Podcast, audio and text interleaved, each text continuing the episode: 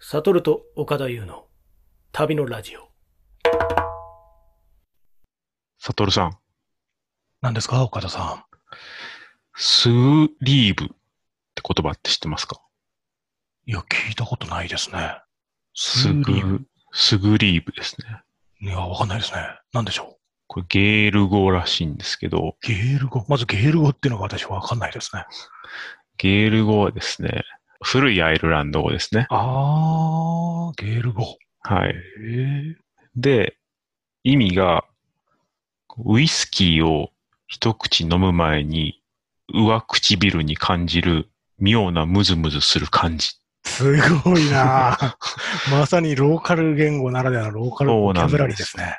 これがですね、あの、ちょ最近読んでた本、本に載ってたんですけど、なんて本ですか翻訳できない世界の言葉っていう本があるんですよ。うんうんうんちょっと聞いたことあるかそうも。ですね。これは要はその、まあ、その言葉でしか端的に表せないような、うんうんまあものがこう載ってるんですけど、まさにそのウイスキー、アイルランドとかもウイスキーめちゃくちゃ飲むから、もうウイスキーの多分最初の一口目が上唇につくっていうだけでもう表現があるっていうぐらい、なるほどねまあ多分多様な表現がある。いいなこぁの辺がやっぱりその言葉の面白さというか、そうですね。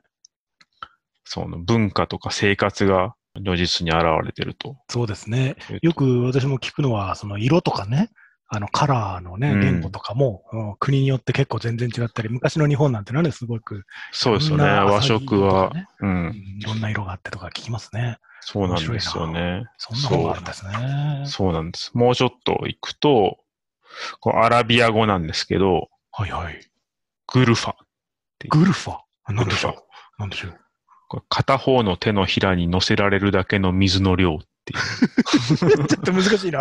片手のひらに水ってあんま飲んなくないですかす ごいな。それ多分、だかそら、れぐい少ない水が少ないから。そういうことなのそかうですよね。ああ、じゃあもう喉乾いたよとか、どんだけくれんのね、グルファとか言われたら、もうお前は飲めないよみたいな。そうそういう意味なのかそうすごいなそう。そう水がいっぱいあると手のひらで測ろうとは思わないっあていうのはーね。なるほどね。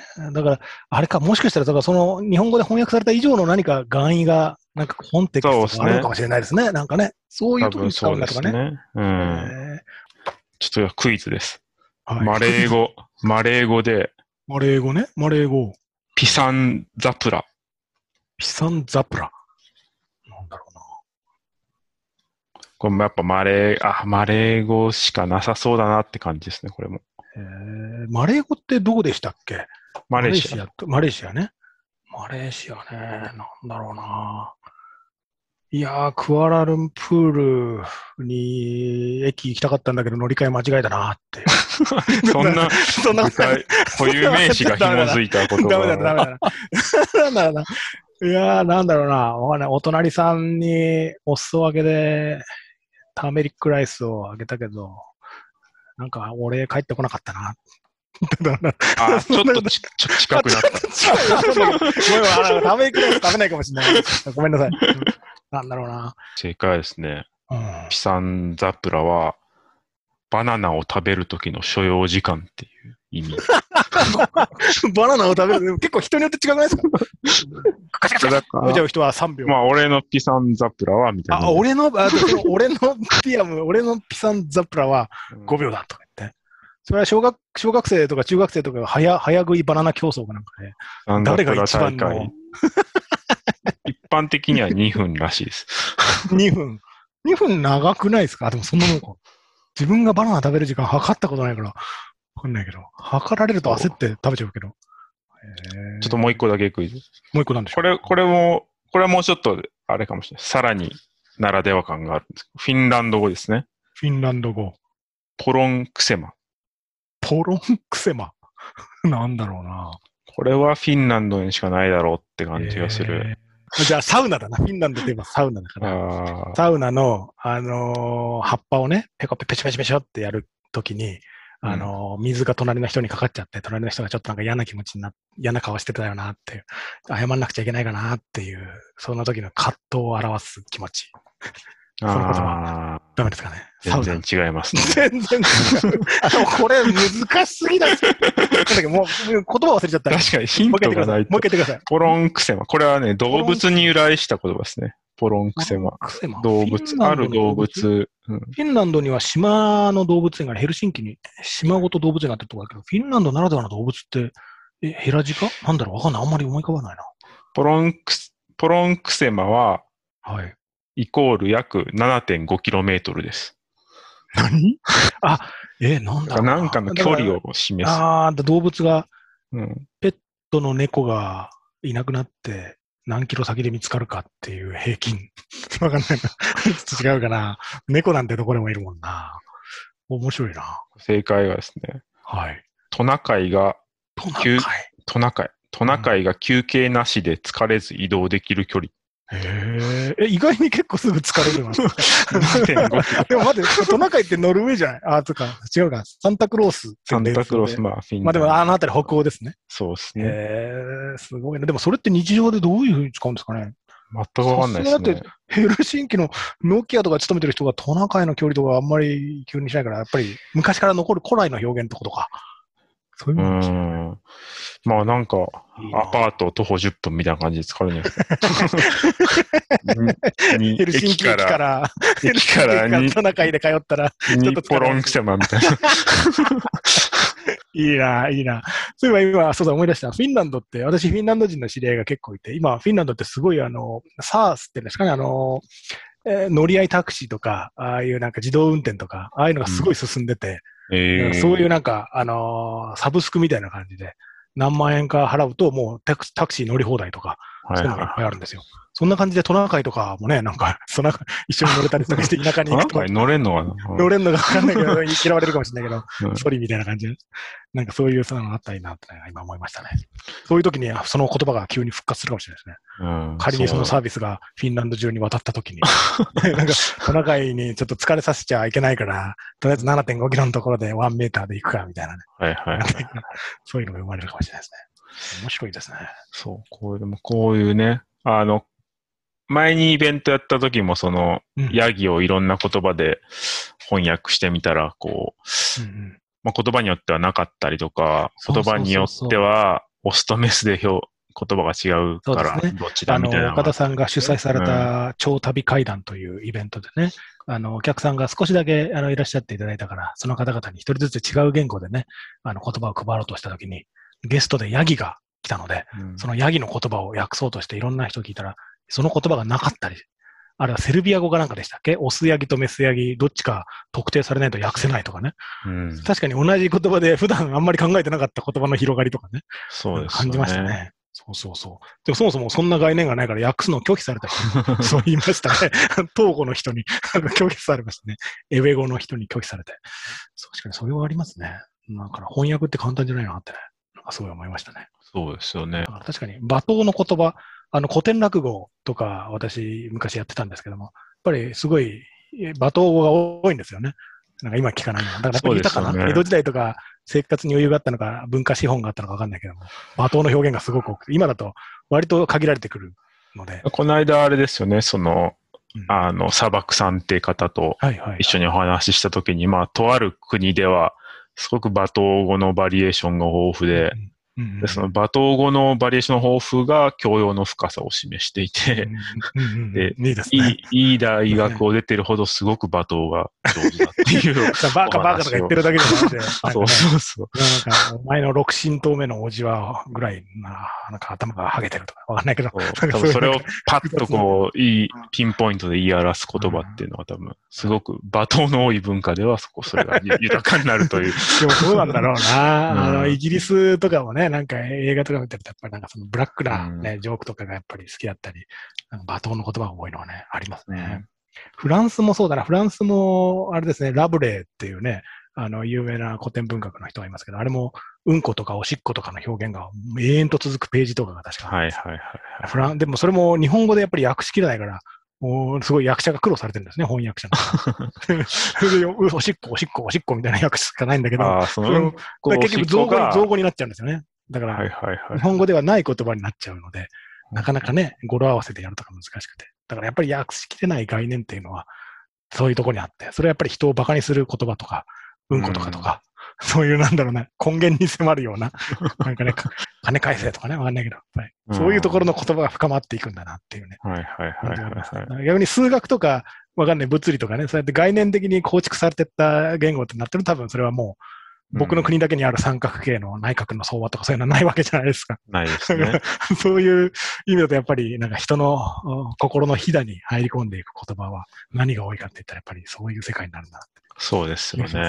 そそううでですすよね。だそういうことからまあよ、よくそのなんか少数言語を守らなきゃみたいな話をうんまあありあって、まあ昔はなんか不運ぐらい思ってましたけど、なんかやっぱそういうことを考えるとその、いや、本当そうなんですだよろうねな。、その、その感覚を残すというか、で、概念自体を残すってことだから、まあ、すごい重要なんだろうなと思う。いや、本当心が痛みますよ。うんせめてね、全部の丸ごとの言語が残せなくても、罵倒語だけは、とりあえず録音してもらって、そう,、うんするとなんか破裂音がやっぱり多いんだなとかね。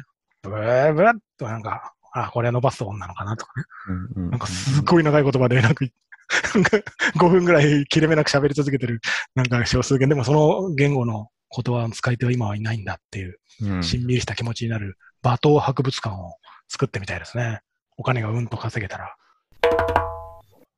最近、オラオラで一人イグモって小説があって、オラオなラんかで芥川賞も取ったやつなんですけどへ、ーで、まあ、東北弁のおばあちゃんが、はい。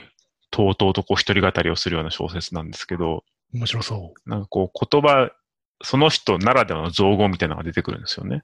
う。なるほど。で、食べることを食べらさるっていうんですよ。うんでこれはなんか表、方言というよりは、その小説独特の言葉らしくなるてほ、ど、なるほど。努めて文学的ですね。なるほそうどで。すね。そのおばあちゃんだけの言葉。そうなんです。食べらさるそのおばあちゃんまもフィクションの中の架空の人物なんですね。あそうそうそうそう。 すごいな。だから食べさせられる、誰かに食べさせられるとか、ななんかこう、し私益と受動が混じった意味でうんうんうん食べらさるという意味で、その、まあおばあちゃんこう生きていくために食べなきゃいけないのみたいな表現するときに言うんですけど、なるほど、いいっすよね。そういう言葉を作りたいなと。なるほど。いいですね。いいですこねう、。ならでは語みたいなのがね。そうですね。言語学者の方ってのはそういうことをずっとやられているんでしょうね。うん面白いだろうな。まあ、5000とかでしたっけまあ、それがあるんですよね。こそうそうそうそう、調べた、言調語べた。 イベントの準備で調べってましそたう、ね。 5000ぐらいあって、で、最も翻訳されたウェブページ が、エホバの証エホ人バの商人でいたんですよね。うん。で1000言語ぐらいでしたっけ宣言後でしたね。たんで、あそれを超えるるページを作りたいなって、いつか。ことはでき ない。そうですね。だから そう、デイリーポータルとかデイリーポータルがあの、そう読者の多いメディアで呼びかけ ると、あそうなんですあれ、これ調べてね、その企画で、企画段階で、私が発案したんですけど、それギネスブックにエホバの証人が載ってるんですよ。うん、そう世です界よでね一番言語が翻訳されてるものって。それに勝てないかなと思ってね、やってみたんですけども、50言語ぐらいでもう挫折でしたね。 そうですよね。 なかなか難しい。と5コーナー。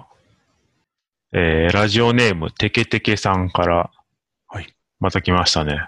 悲しい動物の鳴き声。今回も来た、また来 た。 2週連続すごいなでこのラジオ動は物の鳴き声が届きましこたのね。ラジオは読者層がどういう人に届いてるのか、私自身もよくわからなくなってきましたね、これね。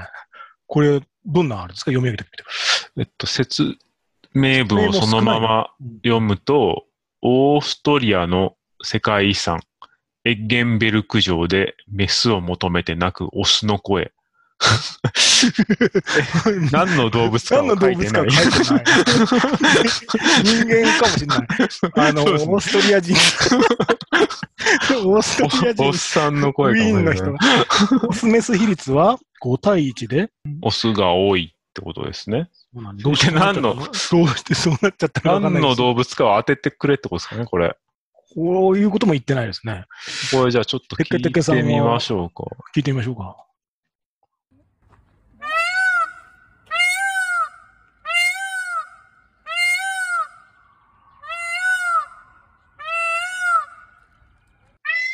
鳥かな鳥ですかね。ね、まあ、パッと聞いた感じ猫な気もしましたけど、でも、ちょっ と、いや、わかんない。なんだこれすごいな。何の動物かわからないまま、そうです。どこが投げかけられてくるっていう。でも読者が上回るな、我々を。で、こんなどういう気持ちで猫、なんか、その、ひ、なんだろう、こだましてる感じがあるから、なんか高いとこからうんうん。泣いそてる。もそもなんでオスメス比率が5対1って、その、種の存続として、よく、うまうまいシステムじゃないじゃないですか。 なんかメスがすぐ死んじゃうんですかね。出生率に差があるんですかね。何なんだろうな、これな。何の鳥まあ、鳥なんすかね。でもなんか悲5しい。対1とういんう、悲しい気持ちには確かになる な。うん、メオン、メオン。何の動物かわからないけど、求愛の鳴き声でした。求求愛っていうのは確かに悲しいですねう。ん求愛しないと、ねえ、次の世代残せないっていうのも悲しさがあるし、ううんまくいかない可能性をはらんでいるっていう悲しさもあるし、うんうん、何の動物かわからないっていう悲しさもある な。ありがとうございました。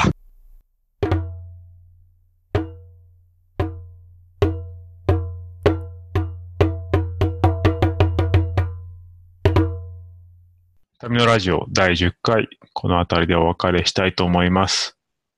今日のさよならは、えー、エッケンベルク城でメスを求めて鳴くオスの声でお別れしたいと思います。パターンが変わってきましたね。